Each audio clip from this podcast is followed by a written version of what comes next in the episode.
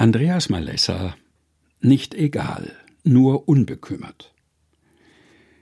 Jannik gehört nicht zu jenen sorglosen Männern, die irgendwann alleine in die Stadt gehen und in Rekordzeit zurückkehren, mit solchen Hemden, Hosen und Jacketts, die ihnen passen, die ihnen stehen und die keine Privatinsolvenz verursachen.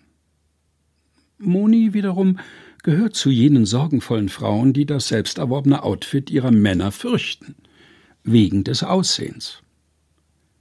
Wollen wir am Wochenende mal bummeln gehen? fragt sie. Gern, aber warum? Und wohin? fragte er. Männer brauchen einen Zweck und ein Ziel, sonst machen sie sich Sorgen.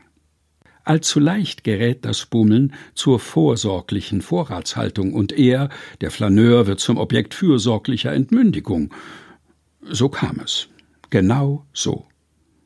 Brav folgt er ihr in die hellgrelle Unübersichtlichkeit des größten Kaufhauses der Stadt. Betäubt von der Musikdusche uralter Disco-Hits, verwirrt von der seifigen Freundlichkeit der Verkäufer und Verkäuferinnen, verschwitzt von der feuchtwarmen Luft, sackte er in eine Art schlafblöde Apathie hunderte folienverpackter Hemden voll versteckter Nadeln, tausende säuberlich gefalteter T-Shirts und hunderttausende winziger Zettel mit Markennamen, Nummern, Maßen und Preisen verschwammen zu einem Wimmelbild und ließen ihn darüber hinwegsehen, dass die Verkäuferin über ihn hinwegsah. Sie sprach nur mit Moni. Über ihn wohlgemerkt und seine Halsweite, so einen Hals bekam er nicht mal dann, als er noch halbnackt in der Umkleidekabine stand. Moni aber schon mit einem lauten Und den Vorhang zur Seite riss. Der Stoff der Hose verursachte Juckreiz, an einer empfindlichen Stelle übrigens.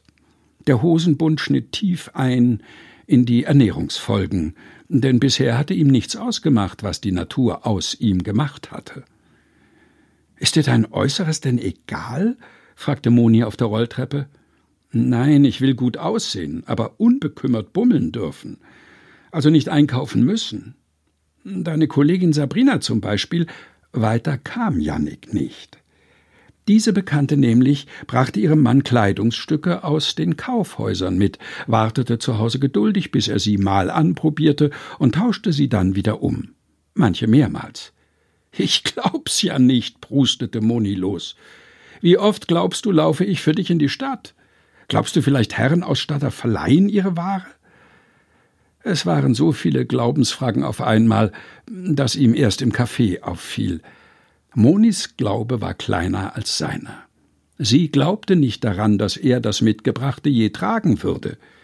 Er glaubte aber, diese Sorge sei unbegründet. Der Stadtbummel endete trotzdem versöhnlich. Gefällt es dir? Fragte Moni und zog ein lilienblaues Top aus der Einkaufstasche.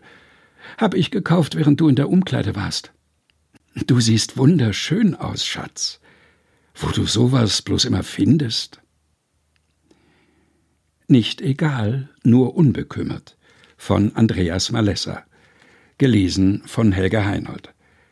Aus dem Buch Zuversicht. Sieben Wochen ohne Pessimismus. Herausgegeben von Susanne Breit-Kessler erschienen in der Edition Chrismon.